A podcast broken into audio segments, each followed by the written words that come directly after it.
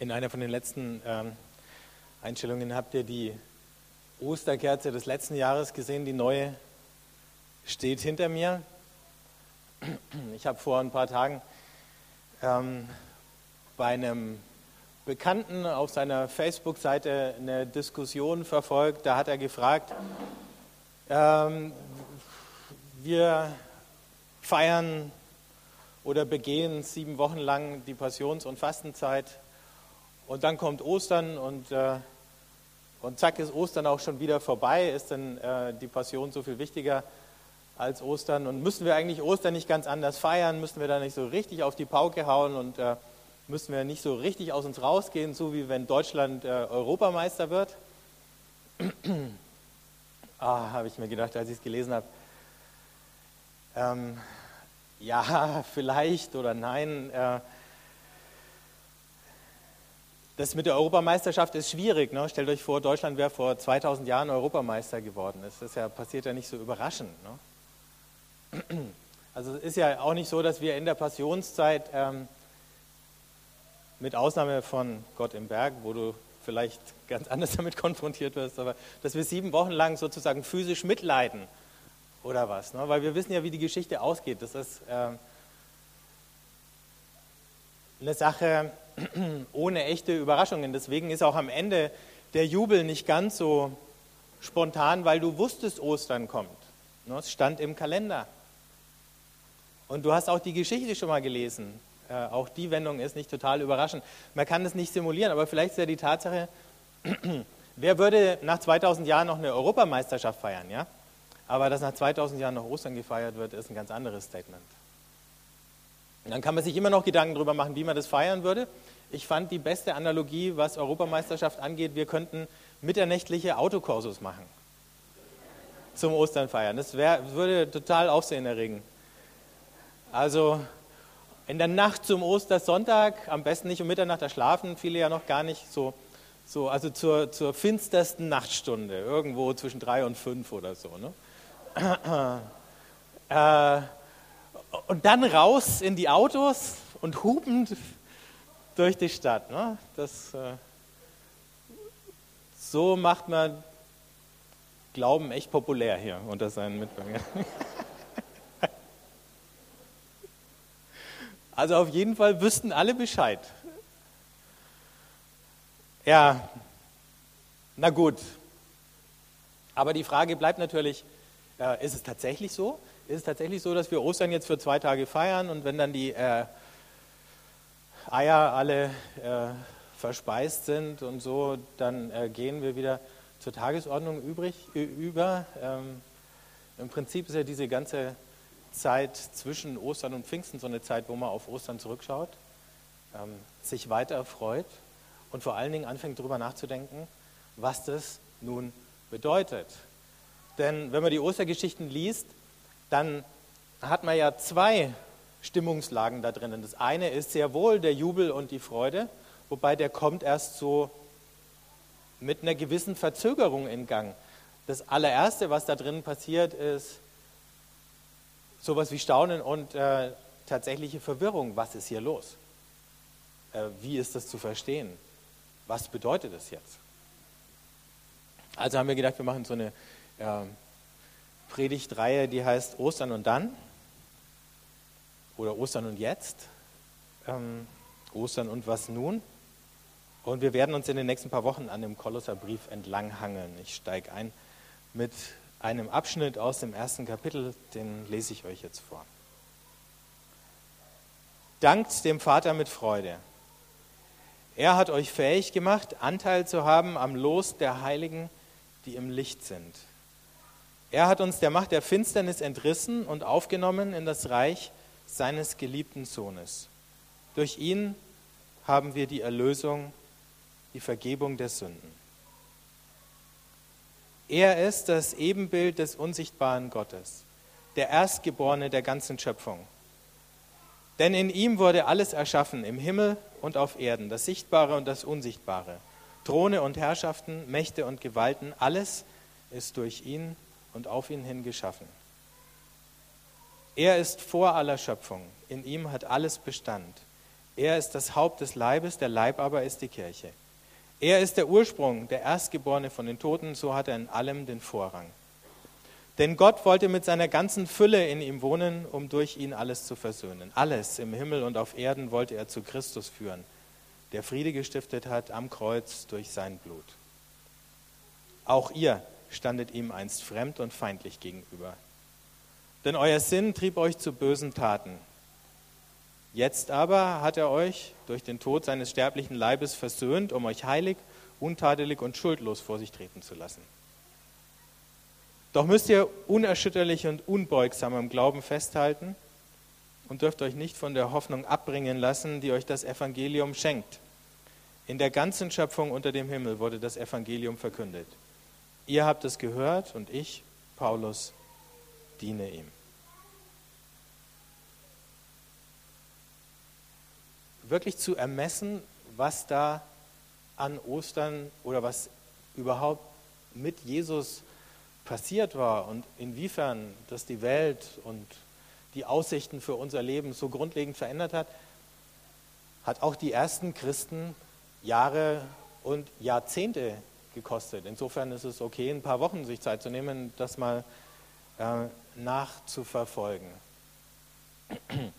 Und eine der ersten ähm, Reaktionen oder Interpretationen, auf die wir da stoßen, ist, an Ostern wird deutlich, es findet ein Machtwechsel statt in der Welt. Also in einer gewissen Hinsicht hat er stattgefunden, in einer gewissen Hinsicht läuft er noch oder seine Auswirkungen werden jetzt erst sichtbar. Aber die Tatsache, dass Gott Jesus von den Toten auferweckt hat, zeigt, wo die wahre Macht liegt.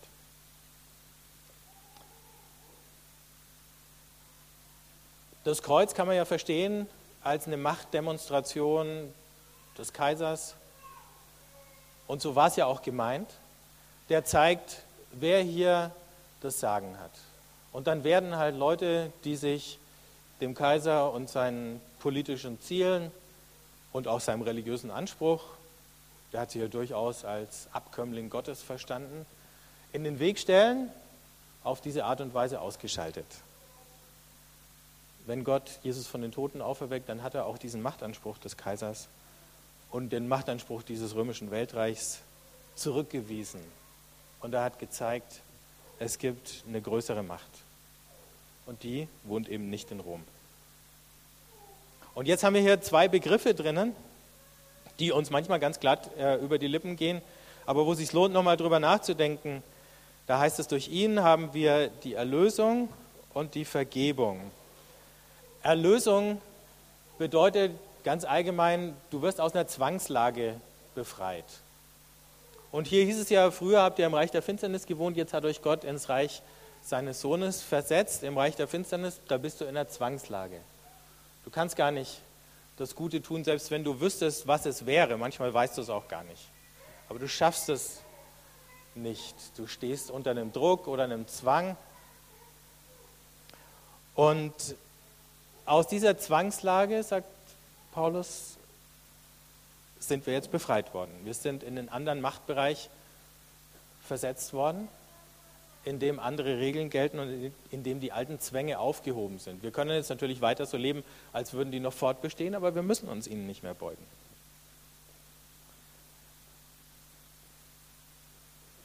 Dieses Wort, was wir hier für Erlösung haben, ist zum Beispiel verwendet worden, wenn man jemanden losgekauft hat, der gekidnappt wurde. Gibt es ja jetzt immer noch. Ne? Wenn du in bestimmte Staaten fährst, dann riskierst du äh, entweder von irgendwelchen äh, Rebellen gekidnappt zu werden oder von irgendwelchen Kriminellen entführt zu werden.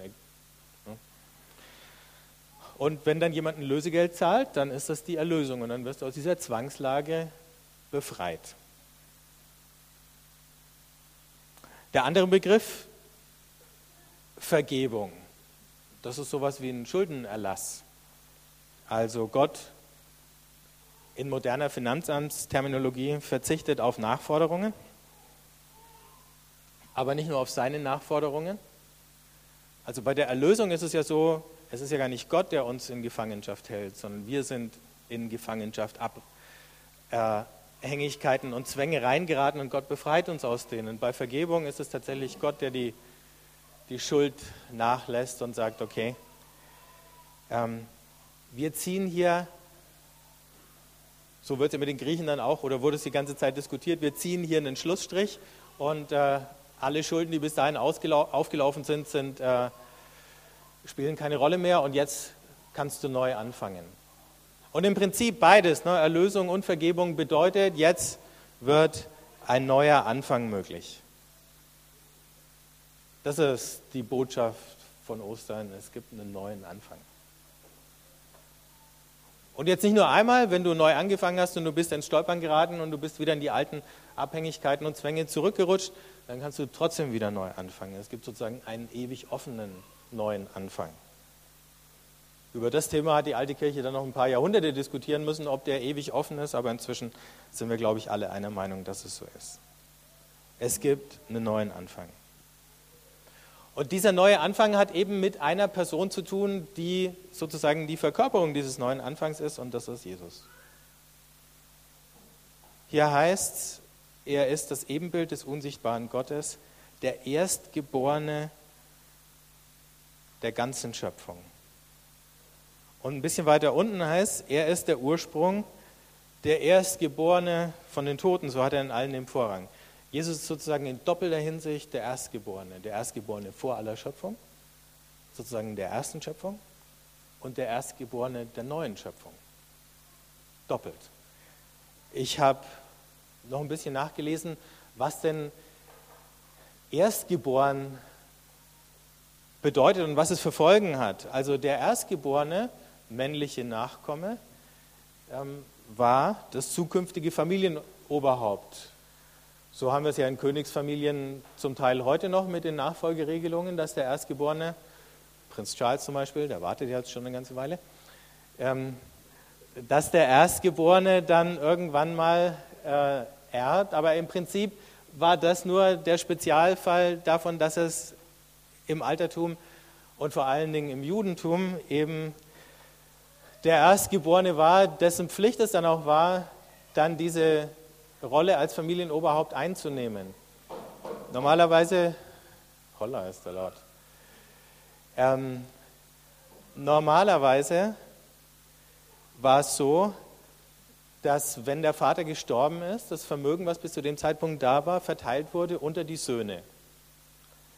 Und die haben alle gleich viel bekommen, nur der Erstgeborene hat einen doppelten Anteil bekommen. Also wenn es fünf Söhne waren, hat man es in sechs Teile geteilt und der Erstgeborene hat dann zwei gekriegt und die anderen jeweils einen. Dafür musste der Erstgeborene dann allerdings zum Beispiel die Witwe versorgen, falls sie noch am Leben war, und die unmündigen äh, Kinder, die eben auch noch in der Familie gelebt haben. Und falls der Vater Schulden hatte, musste der Erstgeborene auch einen doppelten Teil mit dazu beitragen, die Schulden abzutragen. Also so viel zum Thema Vergebung und Schulden, das wird schon gar nicht mehr so angenehm. ähm, das heißt, dieser Erstgeborene hatte tatsächlich eine äh, hervorgehobene Rolle. Der war das zukünftige Familienoberhaupt. Es gab auch die Funktion, dass der Erstgeborene, bevor es Priester gab, äh, mit am Opferdienst beteiligt war für die Familie. Und er hat eben diese Fürsorgepflichten und alles sehen wir in Jesus. Wir sehen dieses Opfer, das er bringt. Wir sehen, dass er diese Rolle als Familienoberhaupt einnimmt. Einerseits der Erstgeborene unter vielen Brüdern, wie es im Römerbrief heißt, aber trotzdem eben mit einer herausgehobenen Rolle. Ähm, aber gleichzeitig der, der seine Fürsorgepflicht wahrnimmt für alle anderen. Und ähm, fürsorgebedürftig waren und sind wir ja immer wieder.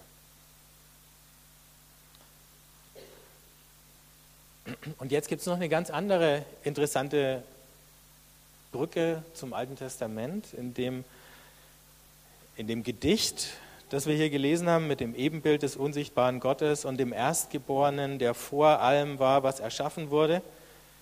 Und das habe ich gedacht, lese ich euch auch nochmal vor, aus dem Buch der Sprüche. Und da in diesem Buch der Sprüche ist viel von Weisheit die Rede und in einem Kapitel oder in mehreren Kapiteln spricht die Weisheit selber. Das ist jetzt natürlich auch ein poetischer Text. Oder wenn ihr wollt, vielleicht sogar ein prophetischer Text, von dem wir nicht genau wissen, wer ihn aufgeschrieben hat. Aber da heißt von der Weisheit, die sagt über sich, der Herr hat mich geschaffen im Anfang seiner Wege, vor seinen Werken in der Urzeit. In frühester Zeit wurde ich gebildet, am Anfang, beim Ursprung der Erde. Als die Urmeere noch nicht waren, wurde ich geboren, als es die Quellen noch nicht gab, die wasserreichen. Ehe die Berge eingesenkt wurden, vor den Hügeln wurde ich geboren. Merkt ihr schon die Parallelen? Weiter geht's. Noch hatte er die Erde nicht gemacht und die Fluren und alle Schollen des Festlands. Als er den Himmel baute, war ich dabei. Als er den Erdkreis abmaß über den Wassern, als er droben die Wolken befestigte und die Quellen strömen ließ aus dem Urmeer, als er dem Meer seine Satzung gab und die Wasser nicht seinen Befehl übertreten durften, als er die Fundamente der Erde abmaß, da war ich als geliebtes Kind bei ihm. Ich war seine Freude, Tag für Tag, und spielte vor ihm alle Zeit. Ich spielte auf seinem Erdenrund, und meine Freude war es, bei den Menschen zu sein. Nun, ihr Söhne, hört auf mich, wohl dem, der auf meine Wege achtet. Ich glaube, jeder Jude, der mit den Schriften einigermaßen vertraut war, der erinnert sich an dieses Stück, wenn er diesen Abschnitt aus dem Kolosserbrief liest. Ne? Jesus, heißt es, ähm, und an anderer Stelle heißt es ja, er wurde für uns zur Weisheit gemacht. Also Jesus wird identifiziert mit dieser Weisheit Gottes aus dem Alten Testament, die dabei war vor der Schöpfung. Und damit ist schon klar, ähm, dass es mehr als jetzt irgendein normaler Mensch, sondern es ist jemand, der, obwohl er Mensch war, so nah an Gott rangerückt ist, dass er eben als Sohn, als Kind, wie es hier heißt, bezeichnet wird. Und das ist doch eigentlich ganz nett, wie es hier beschrieben wird. Ne? Die Weisheit, äh, die wie so, ein, wie so ein Kind so um Gott rum, Gott baut die Welt. Und das kennt ihr ja auch, wenn der Vater bastelt äh, oder gärtnert oder so und die Kinder, die äh, rauschen dann da halt rum und beteiligen sich ein bisschen mehr oder weniger konstruktiv, aber sie sind dabei. Und das Schöne ist ja, das äh, zusammen zu machen. Und hier ist es ja definitiv sehr konstruktiv alles vorgestellt. Und dann sitzt die Weisheit da und spielt. Noch ist gar nichts da und sie spielt. Und dann kommen die ersten Menschen und sie spielt weiter und freut sich an denen und so.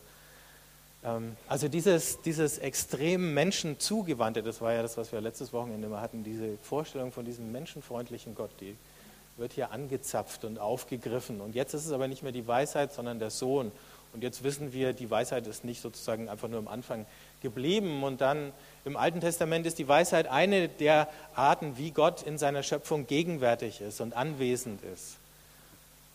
Und das greift der Paulus jetzt auf und sagt, und so ist Jesus die Weisheit Gottes, durch die alles entstanden ist, aber nicht nur am Ursprung, sondern auch jetzt alles nochmal neu geschaffen und wieder zurechtgebracht wird wo es in Unordnung geraten ist. Und deswegen ist es so wichtig, auf diese Weisheit zu hören, wenn sie spricht. Also, er ist nicht nur der Ursprung in Person, Jesus ist auch das Ziel in Person. Das Ziel, auf das alles hinausläuft. Alles, was ursprünglich mal miteinander verbunden war, als Gott es geschaffen hat, soll am Ende wieder in ihm verbunden werden.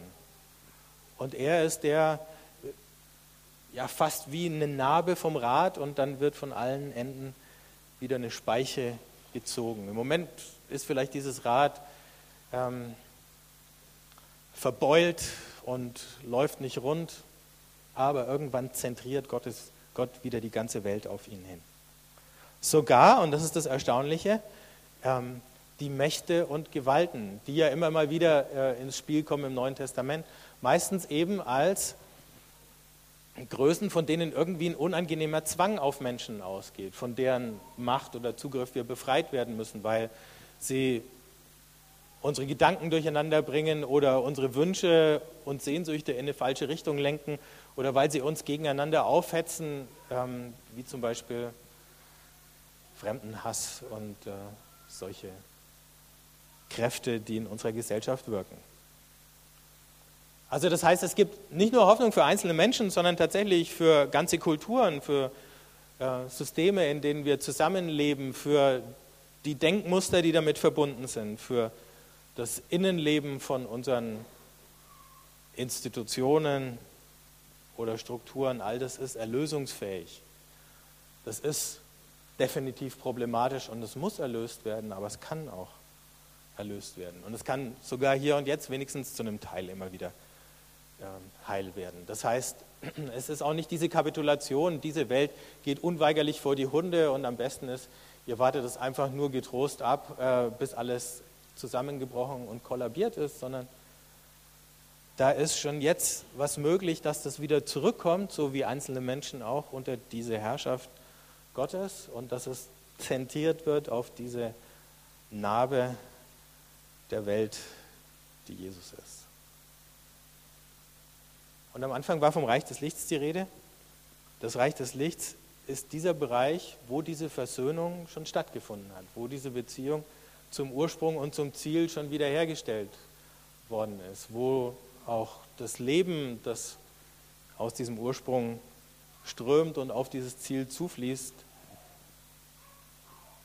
schon Wurzeln geschlagen hat und sich schon zeigt und rührt. Das sind die zwei Dinge, die Paulus in diesem Gedicht über Jesus uns vor Augen stellt. Und jetzt ist die Frage, was bedeutet das für uns? Es bedeutet für uns, wir sind auf dem Weg vom Feind zum Freund. Hoffentlich schon relativ weit auf dem Weg zum Freund. ähm, Moment, ich muss nochmal zurückblättern in den. Hier heißt, ihr standet ihm einst fremd und feindlich gegenüber, denn euer Sinn trieb euch zu bösen Taten. Jetzt aber hat er euch durch den Tod seines sterblichen Leibes versöhnt um euch heilig, untadelig und schuldlos vor sich treten zu lassen. Dieser sterbliche Leib, durch den die Versöhnung zustande kommt, ist nicht einfach nur die äußere Hülle, sozusagen das, was man eh irgendwie abstreift und äh, hinter sich lässt, sondern wenn von Leib die Rede ist, dann ist immer die ganze Person gemeint oder die ganze Existenz, dieser verletzliche ganze Mensch. Also Jesus hat nicht nur den unwesentlichen Teil von sich hergegeben, um die Versöhnung zu bewirken, sondern er hat sich selber komplett, ganz verschenkt.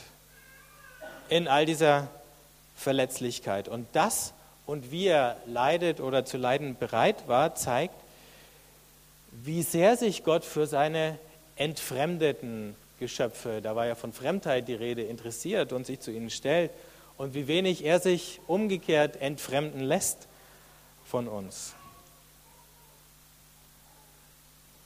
Und das hat immer mit Leiden zu tun, denn Liebe ist ja in gewisser Weise wehrlos,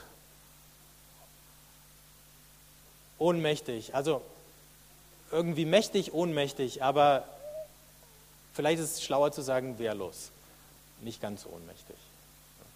Wenn du jemand liebst, dann macht dich das erstmal unglaublich verwundbar. Diese andere Person kann durch Dinge, die sie tut oder sagt, vor allen Dingen indem sie dich halt zurückweist oder so, äh, dir Schmerzen zufügen. Nur jemand, der dir egal ist, kann dir keine Schmerzen zufügen.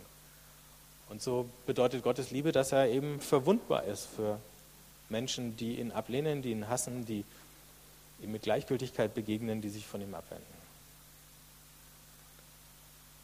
Aber in dieser Ohnmacht ist Gott nicht harmlos. Oder in dieser Wehrlosigkeit ist er nicht ohnmächtig. Nochmal anders zu sagen.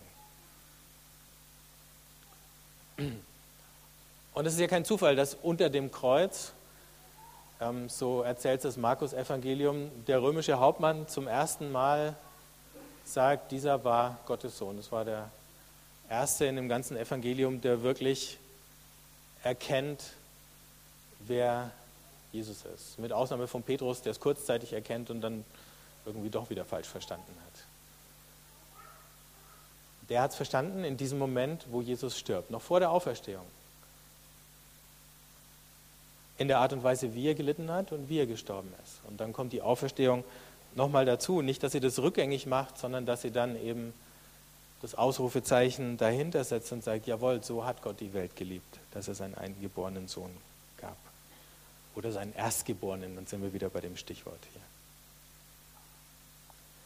Und wenn jemand so bedingungslos für mich ist, dass er sich so verletzlich und verwundbar macht, dann komme ich vielleicht früher oder später ins Nachdenken, ob ich mich gegen den wehren muss, ob ich von ihm davonlaufen muss, ob er eine Bedrohung für mich ist, ob er mir tatsächlich meine Freiheit rauben muss und ich muss sie gegen ihn verteidigen oder ob es nicht umgekehrt ist, dass das, was ich für meine Freiheit halte, vielleicht mein Untergang ist und dass das, was er mir anbietet, vielleicht meine Rettung sein könnte. So werden Menschen vom Feind zum Freund. Nicht durch Zwang. Liebe kann man schlicht und einfach nicht erzwingen. Man kann nur drum werben. Und wenn Gott auf Liebe aus ist, und ich glaube, da sind wir alle einer Meinung, dann kann er die nicht mit Druck und nicht mit Drohungen erreichen. Das ist auch das Problem mancher Versionen des Evangeliums, die hier und da gepredigt werden, ähm, dass man versucht, irgendwie mit Angst und Druck Liebe zu erzeugen und es funktioniert dann einfach nicht. Gott wählt eben genau den umgekehrten Weg und das bekommen wir hier vor Augen gestellt und beschrieben. Und dann ist die Reaktion darauf, die uns nahegelegt wird, unbeugsam zu sein. Das klingt jetzt gut. Das klingt wie die unbeugsamen Gallier. Ähm, und wenigstens da gibt es eine gewisse Parallele, weil die unbeugsamen Gallier wohnen ja in einem kleinen Dorf und ganz Gallien ist von den Römern besetzt und so. Da, erstens haben wir die Römer wieder äh, mit denen wir angefangen haben. Zweitens fühlt man sich auch manchmal wie so ein Gallier und äh, um einen herum trifft man lauter Römer, die ähm, nach einer völlig anderen, nach völlig anderen äh, Lebensweisheiten sich orientieren. Also sagt der Paulus, ich lese es euch nochmal vor, doch müsst ihr unerschütterlich und unbeugsam am Glauben festhalten und dürft euch nicht von der Hoffnung abbringen lassen, die euch das Evangelium schenkt. In der ganzen Schöpfung unter dem Himmel wurde das Evangelium verkündet. Ihr habt es gehört und ich, Paulus, diene ihm. Dann nimmt er den Mund schon ganz schön voll in der ganzen Schöpfung. Ich meine, er ist schon ein bisschen rumgekommen. Ne? Ähm, aber das Ziel ist ja tatsächlich, in der ganzen Schöpfung das Evangelium irgendwie zu Gehör zu bringen aber das funktioniert nur, wenn wir festhalten an Jesus, an dem Haupt. Und wenn wir in dieser Versöhnung, die wir geschenkt bekommen, bleiben. Es funktioniert nur, wenn wir festhalten an dieser Hoffnung, dass die Versöhnung sich tatsächlich auch weiter ausbreitet und dass sie tatsächlich in der Lage ist, auch die Widerstände, die ihr im Moment noch entgegengesetzt werden, zu überwinden. Menschen, die sagen, damit will ich nichts zu tun haben oder davon will ich nichts wissen. Und dann, wenn wir bereit werden, diesen Dienst der Versöhnung auch weiterzuführen. Paulus sagt, ich diene ihm. Damit sagt er nicht, ich diene ihm und ihr braucht euch jetzt keinen Kopf drum zu machen, sondern, das macht er an vielen anderen Stellen deutlich, ich diene ihm und ihr dürft euch sehr gerne ein Beispiel dran nehmen und dasselbe tun. Und im Verlauf, im weiteren Verlauf vom Kolosserbrief, wenn ihr wollt, könnt ihr den ja in euren Kleingruppen mitlesen in den nächsten paar Wochen, ähm, werden wir sehen, was das alles noch bedeuten kann. Also dieser Dienst der Versöhnung hat mit Jesus angefangen, Paulus führt ihn weiter und wir dürfen in seine Fußstapfen treten, aber auch die Versöhnung dann, wenn wir merken, wir müssen sie selber erstmal neu für uns annehmen, auch für uns gelten lassen.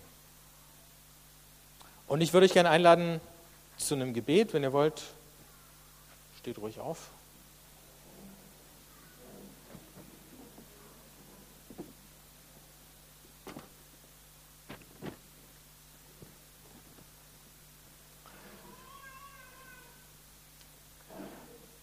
Wo wir das einfach nochmal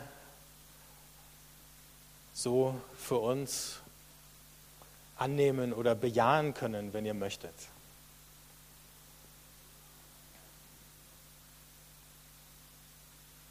Jesus, du bist der Erstgeborene der ersten Schöpfung und der neuen Schöpfung. Du bist uns vorangegangen, aber nicht nur das, du hast dich so für uns hingegeben und verschenkt, weil du uns dabei haben möchtest. In der Gemeinschaft mit dir, in dieser Bewegung, in der die Welt wiederhergestellt wird, in der das Zerstörte geheilt wird, in der Entfremdung überwunden wird, in der Menschen wieder zueinander finden und zu dir und zu Gott dem Vater.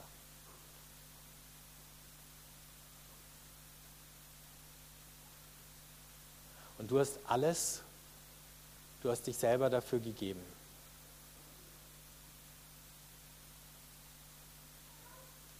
Hilf uns, dass wir begreifen, was für eine Bedeutung das für unser Leben hat. Hilf uns, dass wir uns selber aufmachen aus Trägheit, dass wir uns frei machen von unseren Ängsten, da wo wir uns verstecken vor Gott und voreinander. Hilf uns, fröhliche Zeugen zu sein für diese Befreiung, die du uns geschenkt hast.